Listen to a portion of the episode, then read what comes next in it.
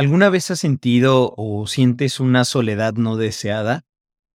Esa que aparece cada que apagas el mundo y dejas de vivir en el hacer. ¿Alguna vez te has preguntado cómo es posible que sientas esa soledad en un planeta que tiene una población mundial de casi 8 mil millones de habitantes? 8 mil millones. Eso es 24 veces la población de Estados Unidos, 100 mil veces el Estadio Maracaná. O sea, somos un chingo de personas en el mundo. ¿Te has preguntado cómo es posible sentir soledad en una era donde la tecnología nos permite estar comunicados todo el tiempo y en todo lugar? Si has sentido o sientes una soledad de esas que te evoca tristeza y te produce un vacío profundo sin importar cuánta gente exista a tu alrededor, este podcast es para ti.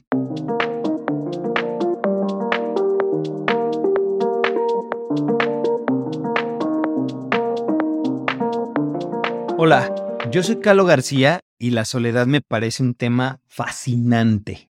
Puede ser porque yo crecí como hijo único, pasando tardes enteras armando y desarmando legos. Como hijo único aprendes a convivir con la soledad.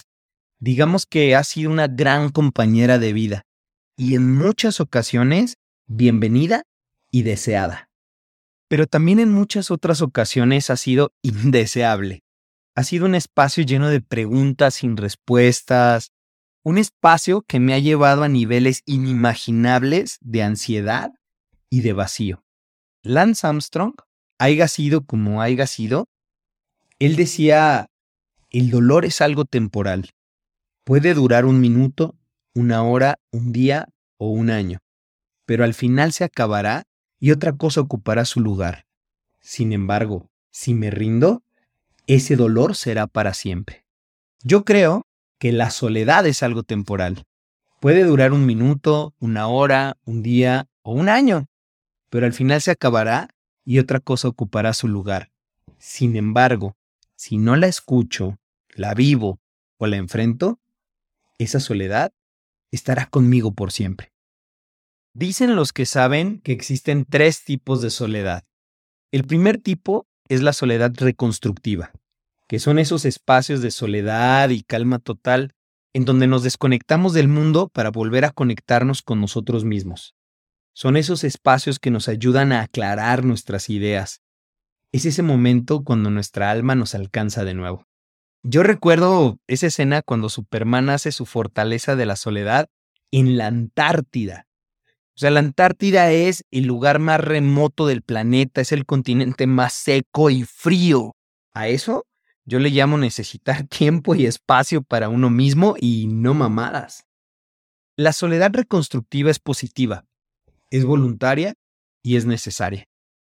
El segundo tipo es la soledad emocional.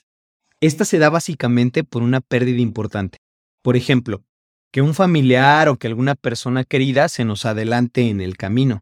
O porque por cualquier razón terminemos con nuestro más uno sin boleto de regreso después de tantos momentos, sueños e ilusiones compartidas.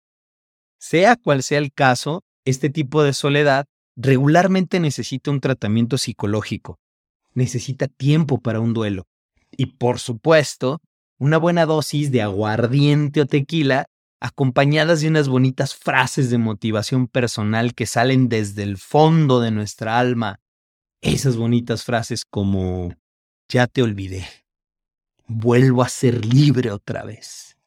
O que allá en el otro mundo, en vez de infierno encuentres gloria y que una nube de tu memoria me borre a mí. El tercer tipo es la soledad interna. Y en mi muy particular punto de vista, esta soledad es la más cabrona de todas. Porque las otras existe una razón clara y lógica. Es más, una de las anteriores es voluntaria y para la otra existe tratamiento. Pero la soledad interna, la mayoría de las veces no sabemos qué nos trajo aquí, mucho menos cómo salir de ella. Eva Muchinik y Susana Seidman, que no tengo ni puta idea de quiénes son, pero ellas lo definen como un sentimiento prolongado, desagradable e involuntario de no estar relacionado significativamente o de manera próxima con alguien. Repito, de no estar relacionado significativamente o de manera próxima con alguien. Y yo creo que para tener una relación significativa o de manera próxima con alguien, la palabra clave es pertenencia. Tú puedes ser parte de una familia o de un grupo de amigos o de un grupo de trabajo o estar en una relación y sentir que no perteneces. Para que exista una verdadera pertenencia, deben existir vínculos fuertes. Y para que existan vínculos fuertes, se necesita tiempo y honestidad. Comencemos por el tiempo. Para ilustrar el factor tiempo, no hay nadie mejor que es Antoine de Saint-Exupéry. Recordemos que el zorrito le pide al principito que lo domestique para que puedan ser amigos y le dice, debes tener mucha paciencia. Al principio te sentarás un poco lejos de mí, así de esta manera sobre la hierba. Te miraré de reojo y tú no dirás nada, pero cada día podrás sentarte un poco más cerca. El tiempo que dedicamos a cultivar nuestros vínculos es muy importante, es vital. Ahora hablemos de la honestidad. No de la honestidad de esos que dicen, yo soy sin filtro y a mí que me quieran como soy, si quieren. Una cosa es ser genuino y otra querer imponer a huevo una forma de ser. Porque esa imposición tarde o temprano te dejará con más soledad y mucho más resentimiento hacia los demás. Pero lo peor es que te sentirás víctima de una situación que tú mismo provocaste.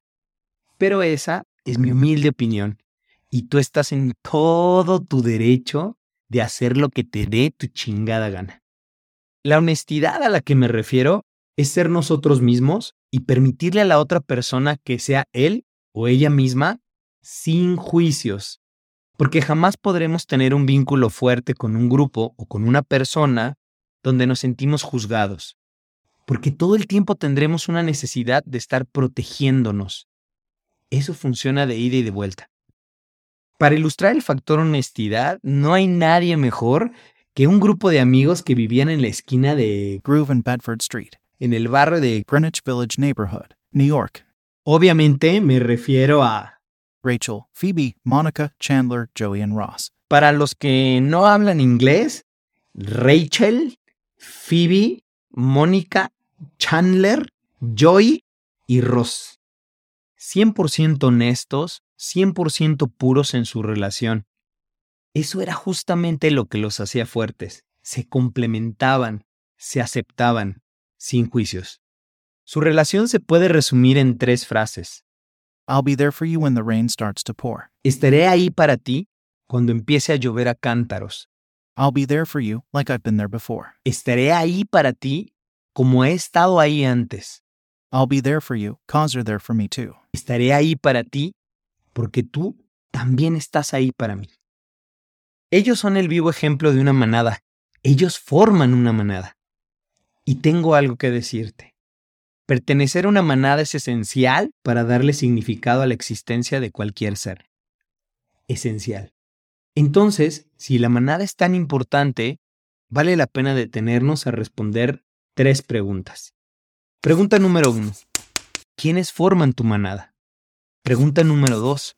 ¿Dónde está tu manada? Y pregunta número tres. ¿Cuánto tiempo pasas con tu manada? Comencemos por el principio. Pregunta número uno. ¿Quiénes forman tu manada? Y la respuesta es muy simple. Son esa o esas personas con las que puedes simplemente ser tú. Piensa en esa o esas personas que les has contado la misma historia una y otra vez con actores diferentes y te siguen escuchando y apoyando como si fuera la primera vez que lo escuchan. Es más, te escuchan con plena atención aunque ya sepan el final de la historia.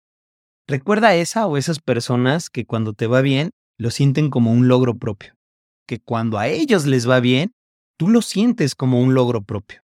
Esa o esas personas que pase lo que pase, siempre están para ti, que siempre estás para ellos. Esa o esas personas son tu manada. Pregunta número dos. ¿Dónde está tu manada? La belleza es que para tu manada no existe el tiempo, ni el espacio, ni la distancia. En esta era de tecnología celular, yo podría responder sin temor a equivocarme, tu manada está donde tú estés.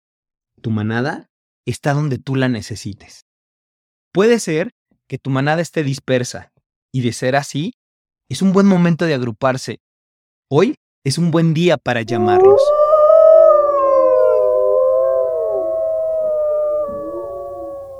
Pregunta número 3. ¿Cuánto tiempo pasas con tu manada? Creo que el tiempo que pasas con tu manada es como cuando te dan flores de Bach o algún remedio floral para las emociones. Lo más importante no es la cantidad de la dosis, sino la frecuencia. No importa que sea enviar un pinche meme diario o cualquier estupidez a un grupo de WhatsApp, solo es para pasar lista, solo es para recordarnos, aquí estoy para ti. En resumen, si alguna vez has sentido o sientes una soledad no deseada, si te has preguntado cómo es posible sentir soledad en una era donde la tecnología nos permite estar comunicados todo el tiempo y en todo lugar, si has sentido o sientes una soledad de esas que te evoca tristeza y te produce un vacío profundo sin importar cuánta gente exista a tu alrededor, el remedio es la pertenencia. Para pertenecer se necesitan vínculos fuertes y para lograrlos se necesita tiempo y honestidad. Tu manada es el antídoto.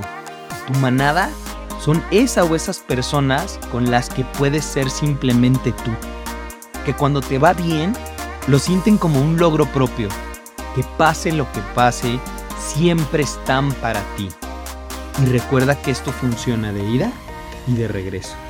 Para tu manada no existe el tiempo ni el espacio, y en esta era moderna, tu manada está donde tú lo necesites.